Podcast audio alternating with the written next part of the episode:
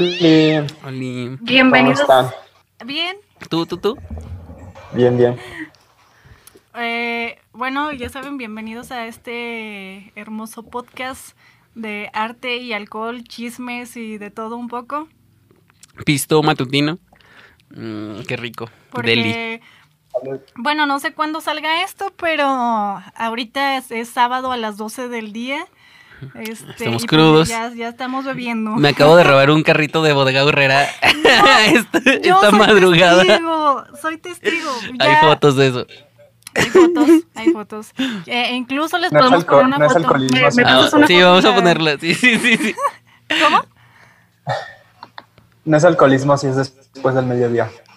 Ah, pero empezamos, quizás empezamos un poco antes. Eh, sí, cierto. Muy bien. Pues, este, Pin, cuéntanos de qué, qué- de qué vamos a hablar esta ocasión. Bueno, el episodio de hoy es un poco especial. Eh, vamos a hablarles sobre el Doctor Atle. Hoy, precisamente 15 de agosto, es su aniversario luctuoso. Y este. Hasta el cielo. Pues me imagino que ya lo conocen. Fue un artista, politólogo, crítico de arte, historiador, filósofo, explorador, geólogo, vulcanólogo, profesor, doctor, geólogo. entre otras cosas, chamán, brujo, hierbero, no sé. También fue Too hierbero. much. Sí, le hacía todo ese señor, era, era No también súper místico. Yo quisiera ser como él cuando sea grande. Ingerir hierbas en las mañanas. Sí. Señor doctor, profesor. Sí, no mames. No manches, sí. Fue una buena referencia. Doctor, profesor. De hecho, o sea, bueno. de- Criminal, mutilador. eh, Podrá ser de todo. De Actor hecho, creo que, porno. Eh. creo que sí estuvo en la cárcel, ¿eh? ¿Eh? Creo que sí estuvo en la cárcel. Oh, yo también. Ayer. no, ayer no. Pero sí. ¿Pero por qué estuvo en la cárcel? Eh, antes de empezar con todo.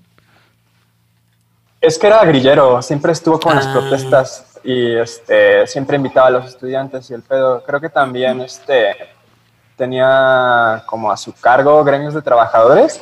Cuenta la leyenda que aparentemente es un episodio como un poco turbio de su vida porque había acordado algo con Huerta o algo así. El punto es que había acordado reunión de un sindicato con el presidente y entonces la idea era como discutir sus derechos y cosas así.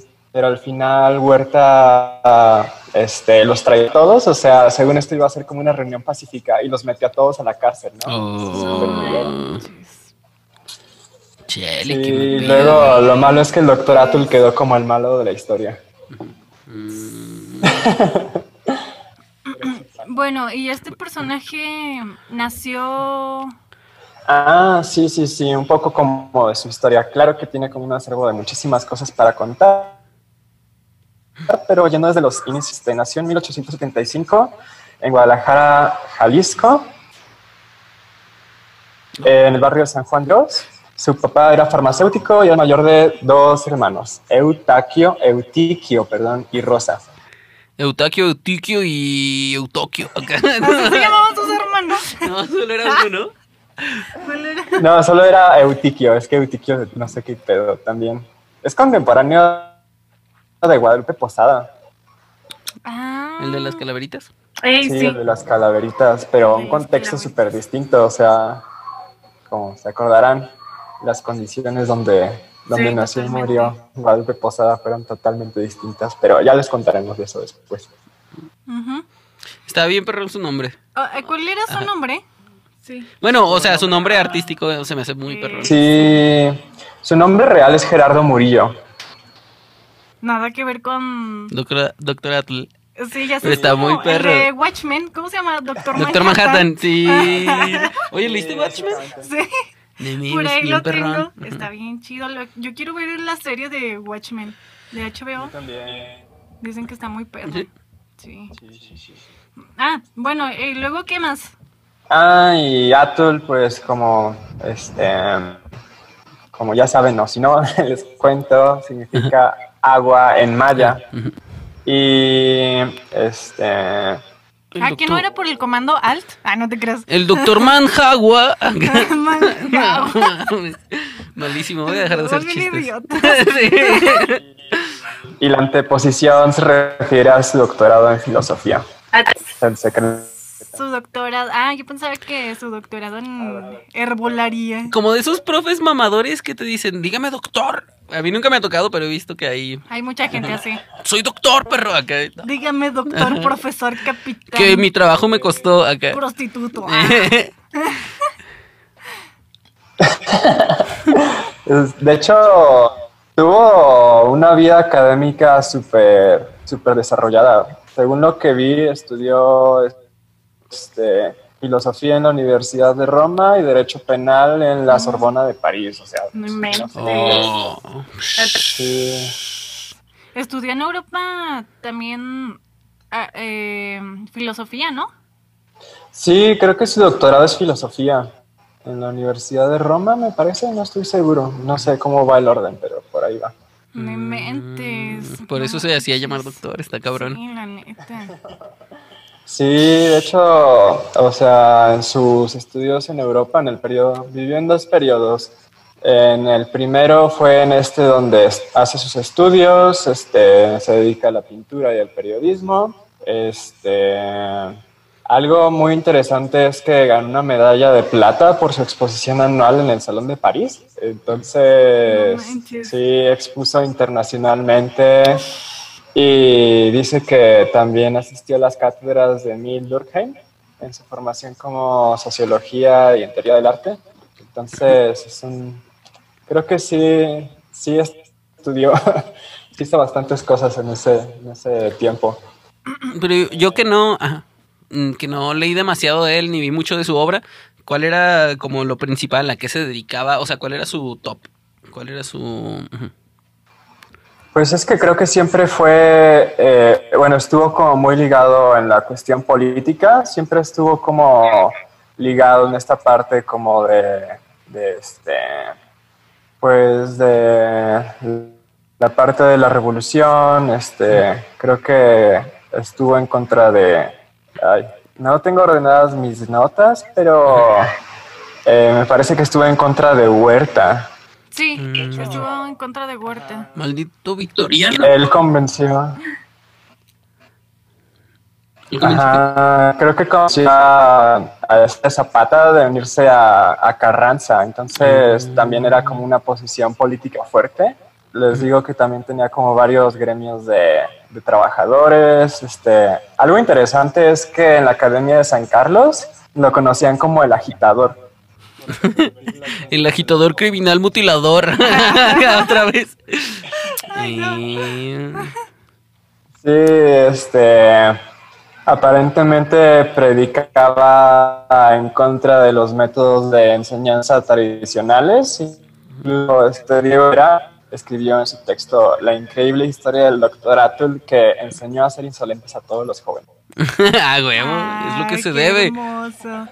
Yo lo que había visto era que antes de irse a, a Europa había conseguido una beca. Bueno, para estos tiempos estaba este mm, Porfirio Díaz en el, en el mandato. Y, y luego él consiguió una beca este para irse a Europa por medio de Porfirio Díaz porque Mm. estaba, o sea, apoyaba mucho a, a- ¿cómo se llama? Pues sí, este movimiento de Porfirio y así. Entonces consiguió una beca eh, directamente de- del gobierno de Porfirio Díaz y de otras instituciones y así es como se pudo ir a, a Europa. Sí, creo que lo de sus estudios este, también tuvo una beca del gobierno de Jalisco, me parece. Mm. Entonces siempre fue beca- becario, siempre maestro, siempre... Lo bueno es que, que pudo hacer lo que quería, ¿no? Pero está perrón eso de ser becario, ¿no? Yo quiero alentar a toda la juventud a ser becarios. Shh, está muy perrón, la verdad. La yo, sí. hablando, haciendo un paréntesis, yo le oía mucho a ser becario y decía, no manches, no voy a prostituir mi arte, pero está chido ser becario. O sea, Ah, pues sí, tú, tú fuiste becario, ¿verdad? Y ahora aplico en todos lo, lo que puedo. O sea, fuiste becario y aparte te, tuviste la oportunidad a través de esa beca de, de sacar tu proyecto. un Entonces, disco. Pues está muy bien. pero sí es bueno ser becario. Háganlo. La otra cosa que se me hace este muy padre de del doctor Alt o ¿Cómo Atl. se...? a- al- No, es que no, no puedo pronunciar. Ah, Bueno, él. ah, voy a llorar. Es que a pesar de que estuvo en Europa y en Europa, pues, bueno, yo no he tenido la fortuna de ir, pero pues he visto así en películas, en internet, que los paisajes son muy hermosos.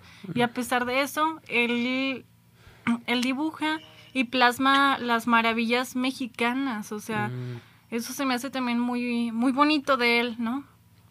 La naturaleza mexicana. Era entonces un poco nacionalista o así. Sí, muy nacionalista. Ah, Pues creo que en sus textos sí, este, como que recuperaba toda esta parte del patrimonio mexicano, o sea, por ejemplo, su nombre Atul en maya, ¿no? También creo que estuvo con esta chica, ¿cómo se llama? Su pareja, ¿no lo leyeron? No, eso no. Mm, pero vamos a buscarlo. en Carmen Mondragón eh, fue una poetisa, modelo mexicana, también era como su musa. ¿Cómo se llamaba, perdón? Carmen Mondragón. Ah, ok. En el periodo donde empieza a ser pareja del doctor Atul, cambia su nombre artístico a Nawin Olim, que es uno de los símbolos más poderosos en la cultura mesoamericana. Aparentemente está representado en el centro de la piedra del sol del calendario azteca y al mismo tiempo ese símbolo está en el busto de la Virgen de Guadalupe. Es, un- es muy interesante, ¿no? Que tengan correlación. en- Pero qué es como tal, o sea, Es como una florecita, es este un centro como una flor y tiene como, como pétalos. Tengo entendido que es una cosa divina, es llamada también el quinto sol, literalmente. Creo que Nawin Olim significa eso. Y es dentro de las otras cuatro soles, que son la tierra, el fuego, el agua y el aire. Entonces es como un elemento natural, como deidad. no, bueno, cuando dijiste quinto sol me hizo un poquito referencia como a lo de los los soles de los, no sé si eran los aztecas o los mayas que decían que eran como las etapas del mundo, ¿no? Que son como, estamos en el cuarto sol y, y quizás venía el quinto. Ujú. Pero, shh. ¿Y estaba chida? ¿Qué, qué desconoces?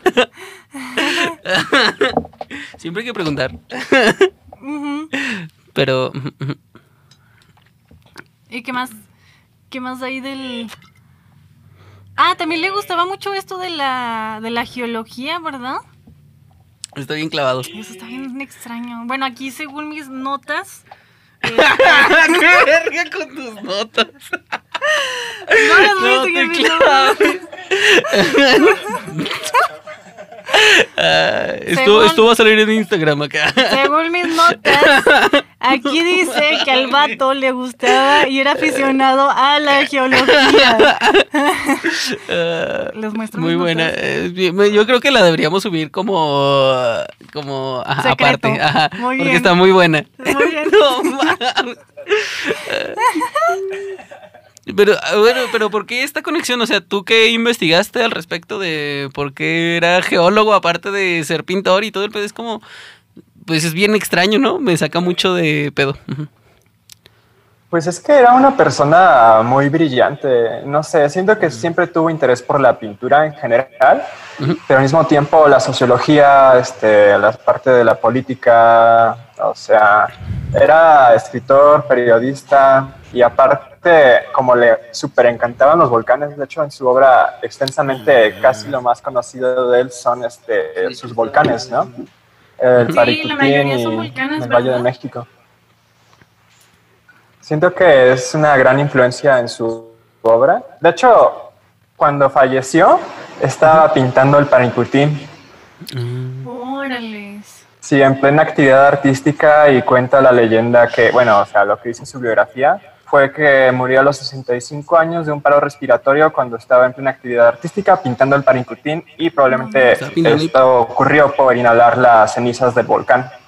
Pues creo que es la mejor forma en la que un artista puede morir y más él, ¿no? O sea, no, no me puedo imaginar algo mejor. Cogiendo. Ah, bueno, pa- para él. ah, para él. bueno. También.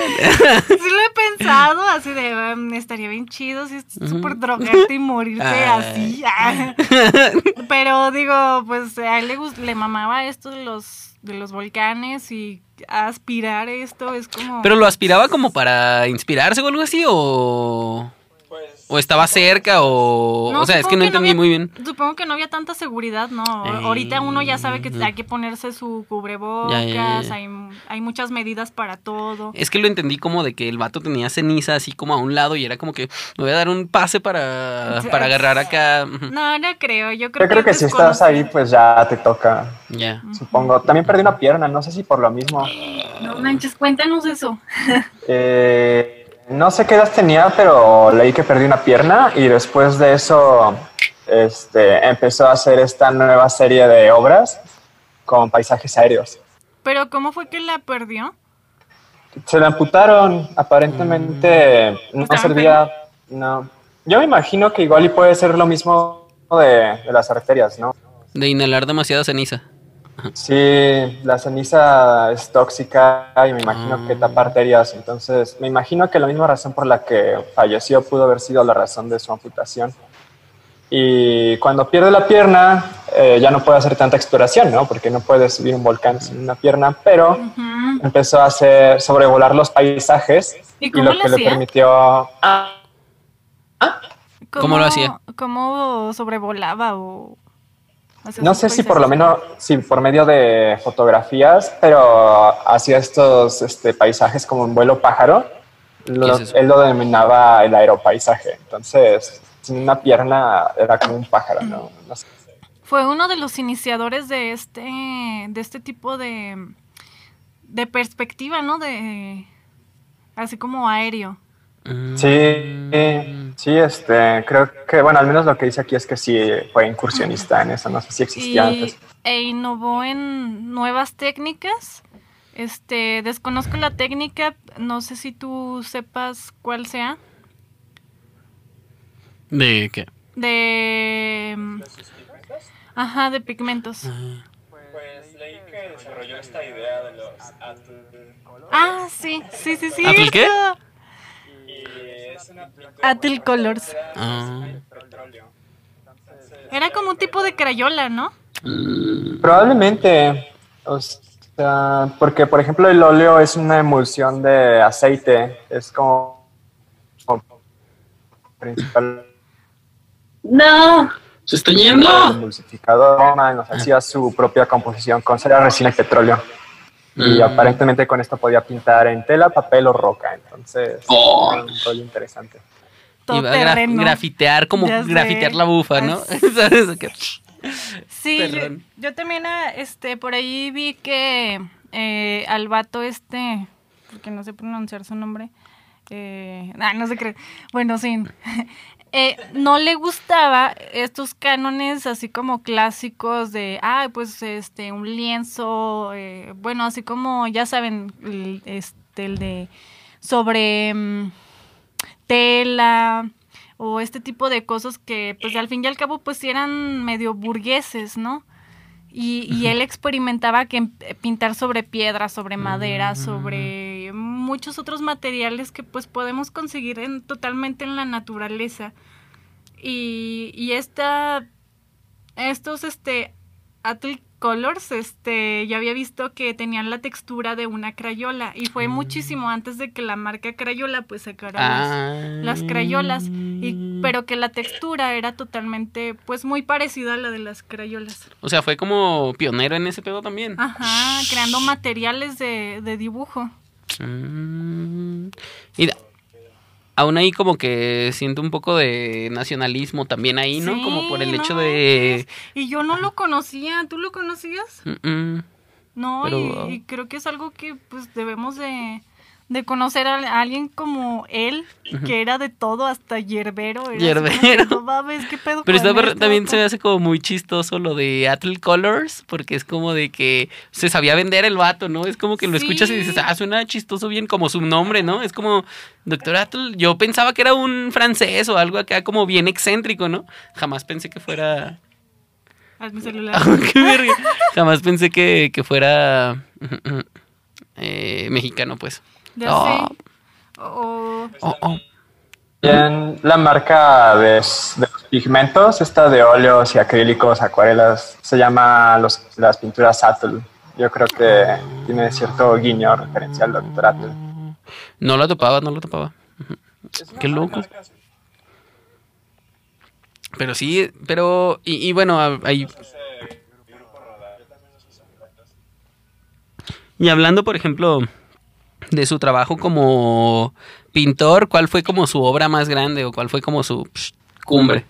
Eh, no sé, a mí el que más me gusta personalmente es una de un, de un volcán que tiene como un fondo súper extraño. Tiene como entrevista aérea y volcán.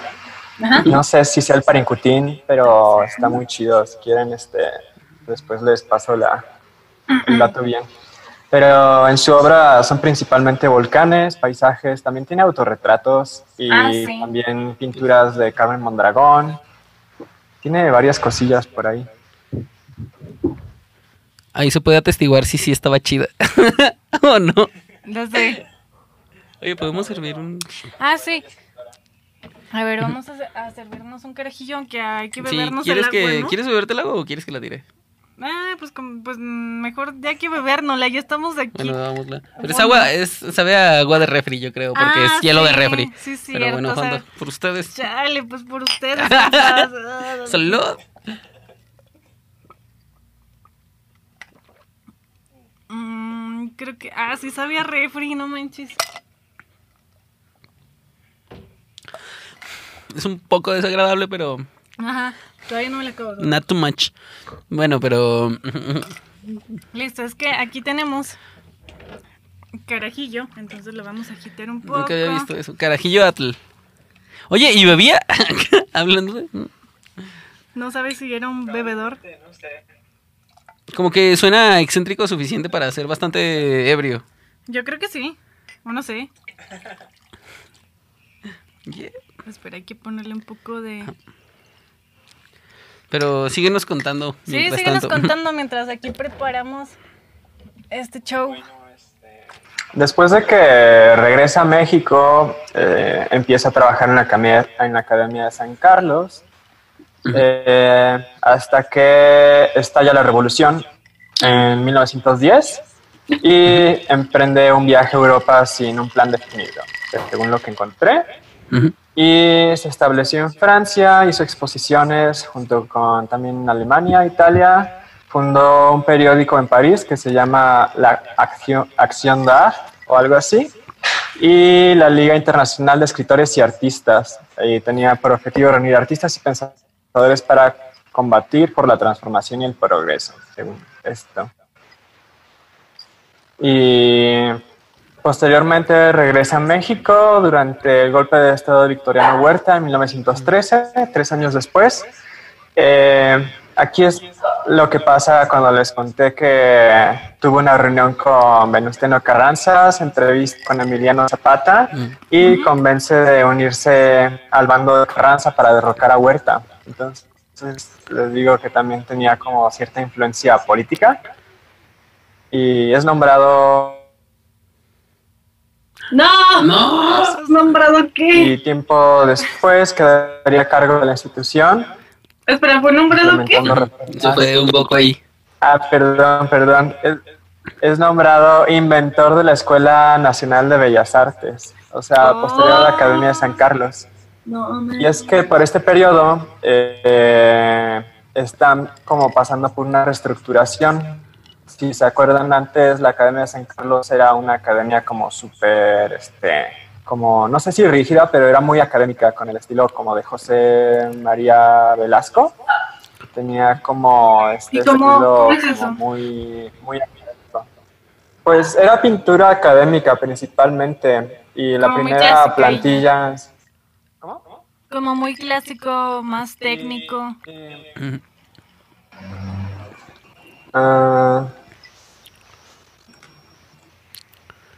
Sí, muy técnico y tengo entendido que para aquel entonces estaba pasando por la, otro periodo como más fuerte en la vanguardia en otros países. Entonces, este, por ejemplo, creo que no sé si han visto la obra de este Velasco, de José María Velasco. Era un pintor académico de la Academia de San Carlos y creo que este, el estilo del doctor Atul pasa a, sobreponerse sobre este estilo como más formal que, reinaba en aquel entonces. Este Velasco también hacía paisajes sobre este, el Valle de México y paisajes mexicanos. También expuso en el Salón de París, eso está interesante, en varias exposiciones internacionales. Entonces, como que siento que es este, el doctor Atul era como la voz de su generación, saben, un poco más este, por el lado de, de las vanguardias, después de, de, la pintura académica de aquel entonces. También fue uno de los primeros muralistas, ¿no? Sí, era, era compa de los muralistas. No estoy familiarizado de sus murales, pero creo que sí. Sí, yo también, yo también creo que no, no sé si los llegué a ver, pero sí, sí leí por ahí que fue uno de los precursores también de del muralismo y, fue compa de Diego Rivera, por ejemplo. Mm, este, y entre otros que estaban ahí en, en esa, durante esa época. Entonces, también tenía buenos compas. Ella. Pero sí me salta mucho esto de que era como muy de vanguardia, ¿no? Como esto de pintar en diferentes... Eh, Texturas. Ajá. O esto de que hacía que los jóvenes fueran como súper... ¿Cuál es la palabra que eh, dijeron? Sí. ¿Insolentes? Ay, insolente. Ah, muchachito insolente. Acá. Pero sí, se me hace como que quería como empujar las cosas hacia otro lado, ¿no? Ah, sí. Sí, sobre todo por esta pues sobre todo por ese espíritu de, de, lucha y de cambio que siempre ha tenido por, por mejorar los movimientos. O por el simple cambio. Sí, pues también el, el cambio. El cambio es bueno. Siempre es interesante, ¿no? Este, siguiendo la línea de tiempo, eh, participó activamente en la política hasta la muerte de Carranza en 1920 y después de la muerte de Carranza se dedicó a las publicaciones de libros con ilustraciones propias. No, no, otra vez. Es que de repente se nos va el internet. ¿Puedes repetir lo de los libros de, de, de, de, de ilustraciones propias? Así es, este, después de que muere Carranza empieza a hacer libros con, historias y principalmente de sus ilustraciones, o sea, las ilustraciones salían de sus, perdón, las historias salían de sus ilustraciones. ¿Y él las escribía también? Sí, era, él las escribía junto con la ilustración. Sus temas recurrentes eran los retratos, desnudos femeninos, montañas, mares y volcanes. También era periodista. En 1927 comenzó a publicar artículos en el Universal y Excelsior. Y a partir de 1930 se dedicó exclusivamente al desarrollo de obras basadas en retratos y paisajes. ¿Qué su... Hierbero, trabajaba en Excelsior. Tenía rayos láser y volaba. no. Esta historia con Carmen Mondragón se entrelaza interesante porque tengo entendido que Carmen Mondragón también era una poetisa y también era periodista y modelo además. ajá, eso es también muy loco. Antes de estar con el doctor Atul, esta Carmen Mondragón o eh, autodenominada Nawim Olim, estaba casada con otro, otro hombre este, pero con quien tuvo un hijo, su hijo fallece, este, después está con el doctor Atul. Y después del doctor Atul, tengo entendido, porque también fue como un y después, pero también fue como la relación más larga del doctor Atul. Esta Nawi Molim posteriormente tuvo de pareja a un marinero. No sé si era portugués o español, pero... No manches. Pero el doctor Atul lo, no, ah. Nahui Molim. Ah, yo pensé que el doctor Atul se casó con un marinero, luego dije, ah, cambiando perrón, ¿eh? sí, Juan. Dije, Bien oh. extraño. sí. No. sí, cuéntenos, cuéntenos. ¿El marinero? Nahui Molim estuvo con marinero y cuenta la leyenda que este marinero, no tengo el dato de su nombre, pero eh, aparentemente partió o sea, fue a alta mar y nunca regresó. Aparentemente tuvo una congestión alcohólica en un barco. La mejor, hablando de buenas maneras de morir. Eh, sí es cierto, ¿verdad? El posterior romance. Y de hecho cuenta también la leyenda que se lava mucho al doctor Atul porque siempre posaba como para otros, este, para otros artistas y también era como, pues era muy libre, ¿no? Era como una figura del feminismo en su época. Ah, ya. Y posteriormente de que estuvo con este marinero que nunca regresó porque se murió, eh, tengo entendido que duró como muchísimo tiempo soltera y nunca se volvió a enamorar.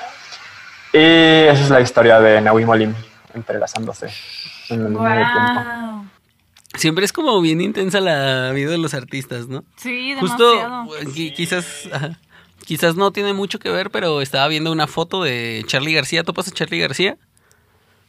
¿No? Es un argentino, es una eminencia, es Dios básicamente. Pero bueno, conocen a Fito Páez. Sí. Ajá, bueno, Fito Páez, haz de cuenta que Fito Páez es como pues medio grande en Argentina, pero Charlie es como su papá, ¿no? Y él así como que lo reconoce súper cabrón. Y acabo de ver una foto por ahí, lo guardé también, de que está su pareja, Cecilia Roth, de la pareja de Fito, pues, agarrando a Charlie como dándole un beso, pero sin darle un beso, y que junto está Fito así como, Simón, y es como, ¡ah! Porque también los he visto a ellos dos, a Fito y a Charlie besándose, o cosas así, de que se me hace como muy raro esta onda de que como tanta libertad Ajá. en el... Mundo artístico. Ajá, porque digo, yo me pongo a pensar y digo, yo me agüitaría si mi morra estuviera queriendo, o sea, estuviera en una foto casi dándole un beso a mi ídolo, y digo, no lo sé, quizás sí, quizás no. Está bien raro, ¿no? Ajá, está, está interesante. O, o que lo ves y luego tú la besas. Ah, Yo digo, ájalo, beso de tres. Pues ahí sí entra esta, Podría. entra esta frase, ¿no? Que es este.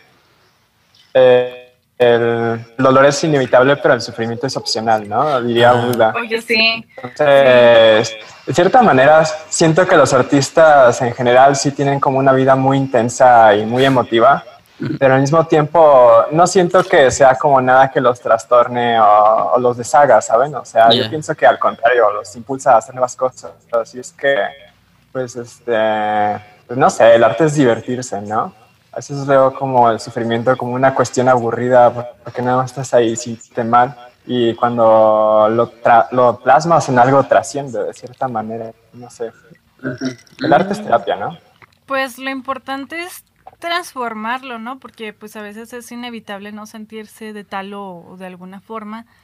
Este, pero puedes aprovechar como esos sentimientos para crear algo que quizás también sea trágico, pero pues puede ser hermosamente trágico, ¿no? Y pues llega a pasar en, en cualquier ámbito de- del arte, o sea, puede ser escribiéndolo, pintándolo, componiendo. Eh, entonces puede ser trágicamente bello y compartir esos sentimientos que tú tienes. Sí, crear algo que mueva. Como dice Cerati, pones canciones tristes para sentirte mejor. ¿Sabes? Es como que muchas veces también como que es eso, ¿no? Como el hecho de... Yo pienso que muchas veces el arte te mueve como en el punto de que estás agüitado y quieres escuchar rolas agüitadas porque te quieres sentir como psh, que alguien más se siente igual que tú, ¿no? Eh, que no eres el único pendejo en este mundo que está sintiéndose súper mal. Sí. Porque tu novia se besó con tu ídolo. O algo así, ¿no? Con esto, no sé qué haría. Sería interesante aún así de, de checarlo. Ya sé, no Pero sí. manches, sí. Ujú. Sí, la neta. ¿Y qué más les iba a decir? Ah, de- respecto a esto de que perdió su pierna, Ah. me recordó la historia que contaste el, el episodio pasado de Changoleón. Ah, ¿Les conté esa historia? Sí. Perdió su dedo. Ahí está la entrevista en YouTube, lo voy a buscar. Pero así de que le dice a su amigo borracho, eh, changoleón, ¿y tu dedo? Y él así de, ¿cuál dedo? ¿De qué hablas? Y, oh, mi dedo, ¿dónde está? No, No, mames. ¿Cómo no. puedes estar tan ebrio como para no darte cuenta de que no traes tu dedo y que se pusieron a buscarlo? Y es como, verga, estar buscando tu dedo. Pues mira, yo solo te puedo decir que tú tienes un, un carrito, carrito de bodega Herrera. allá abajo. Entonces, Hay unas fotos ahí. solo espero que cuidas tus, tus preciados deditos. Sí, obviamente. Por favor. Qué buenas historias. Ay, no puedo con esto. Ah, eh, bueno, ¿y qué más? ya no hablemos de changoleón. Sí, siguiendo con la cronología de Doctor Atul. Ya, ya estaba por, el, por la parte de Delfín, o sea, ya estaba como su reconocimiento y su muerte. Hasta eso siento que nunca le fue mal en vida, o sea, siempre tuvo becas y siento que no le fue mal en el amor y etcétera. Bueno, o sea, igual y sí tiene su confrontación personal y etcétera, pero en 1956, antes de su muerte, el Senado de la República le concedió la medalla a Belisario Domínguez y en 1958 ganó el Premio Nacional de Bellas Artes por su, su desempeño en el área. Entonces siempre fue reconocido, nunca le fue mal, todo bien. Bueno, quién sabe si fue así, ¿no? Pero así nos, así nos cuentan los biógrafos que fue. Ya. Y el 15 de agosto, como un día de hoy, pero de 1900 1964, falleció de un paro respiratorio en plena actividad artística en la Ciudad de México. Eh, como les contaba, se atribuye un paro respiratorio que pudo haber sido por la constante respiración y absorción del material gaseoso del volcán Paricutín. Sus restos fueron depositados en la rotonda de las personas ilustres en el Panteón Civil de Dolores de la Ciudad de México, a donde descansan hasta hoy en día. Órales. Pero está chido como también morir pintando, ¿no? O sea, me remonta un poquito a Bach, de que muere cuando está componiendo El arte de la fuga, que es como su obra más grande. ¿En serio? Eso sí no me lo De hecho, sabía. O sea, a mí Bach me parece grandísimo porque yo todos los artistas, o casi todos, el 98% de los artistas que ves, Ajá. es como que tienen su obra cumbre a los 20, 30, 40 y luego Ajá. como que van bajando poco a poco, ¿no? O sea, en cuanto a su habilidad con sus dedos o con su voz o con su habilidad cognitiva, va bajando. Pero el vato siempre se mantuvo así, Ah, ¿no? no, baja al contrario, o sea, Bach fue creciendo, creciendo, creciendo y al final de su vida es cuando más hizo, bueno, hizo como la obra más interesante o más, más difícil en cuanto a, ¿Técnica? a, a cosa cognitiva, ajá, a cosa mental, pues hablando. Hokusai también, ¿Quién? ¿no? Como Hokusai, este grabador japonés. ¿El que hizo las olitas? Sí, el de las No lo olitas. topo. De Ah, hecho, ya. precisamente ese de las olitas lo hizo a los 64 años de edad. No mames. De super Sí, ícono. fue lo- en sus últimas. Y tiene como 20 versiones de esa misma ola. Y la más famosa es la de cuando ya estaba súper viejito. Así que tenemos esperanza. Podemos hacer nuestra obra mañana o a los 80 años. Sí, nunca es, nunca es tarde realmente. ¿Quién sabe quién pueda ser el nuevo Baja, la verga, o el nuevo Hokusai? La neta. Hokusai tenía una frase muy chida que decía que siempre quería seguir trabajando. O sea, sí, este, decía que a los 30 su trabajo estaba bien, pero que no era suficiente. A los 40 este, empezaba a considerarlo bien. A los 60 ya estaba con la cúspide y decía que quería seguir pintando hasta los 150 para, para hacer el mejor trabajo de su vida, ¿no? Creo que la vida solo le dio como para 70 por ahí, pero él sí era la idea de que todos los años era, era para arriba. Pues la neta sí. Eso Yo está creo muy que nunca hay que conformarse, ¿verdad? O sea, siempre es como aprender y darle y practicar y, y pues avanzar. Porque bueno, sí, como que muchas, muchas veces, no sé, no sé si sea un, un asunto físico, este, de la edad, o un asunto de que te duermes en tus laureles ya como artista grande, pero normalmente sí, como que todos los artistas empiezan a decaer a cierta edad. Pero sí hay otros artistas como estos que es como que pff, siguen intentando ir más allá, pues, siguen intentando como aprender. Y eso está muy cabrón. Bueno, yo creo que la... Ay, estaba pensando ¿Estás en la... viendo tus notas otra vez? Sí, sí, estaba viendo mis notas. no, mames. Estas notas, la- la- ahorita le voy a sacar una No foto y la voy a publicar en, en Instagram. Buenísimas. Este, para que vean mis notas personales. Él ya las vio. eh, y también... Tienen un método científico ah, puf, interesante. Está denso. Interesante, están hermosas. Pero no, no, no, a lo, a lo que iba era la moraleja de, de, pues, de este episodio. Es que estaba pensando en la moraleja y ya se me fue, ya ven, ya se me No, fue. piéntalo, piéntalo. Estamos hablando de la edad, de tus notas, de... ¿Qué más? Ay, es que no me... Ajá, de- ajá. hace- Bueno, ¿cuál, cuál piensas tú que sea la, la moraleja de, de este episodio? Yo diría que el arte es movimiento, ¿no? Es una cuestión como fluida, como el agua, como el nombre del doctor Apple, agua baño. Yo, yo diría usen cubrebocas. Por el, No la pandemia y por la ceniza volcánica. Esa era la moraleja, no mames. No se droguen con cenizas Ah, volcánicas, sí. no lo hagan. Esa era la moraleja que estaba buscando, no manches. Chukis. Muy bien, pues este, espero que les haya gustado este episodio. Eh, lo hacemos con mucho amor y tratamos de que sea pues interesante para todos ustedes.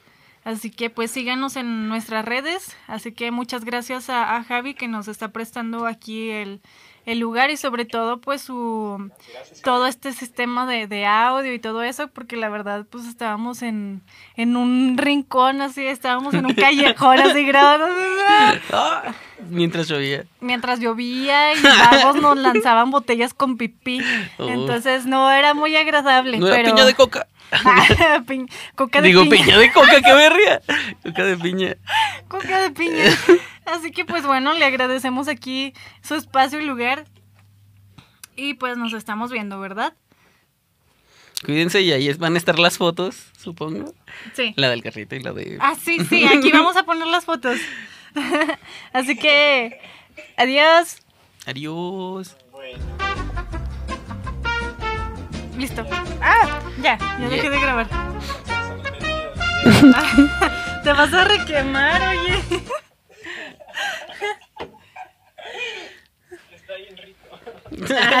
Me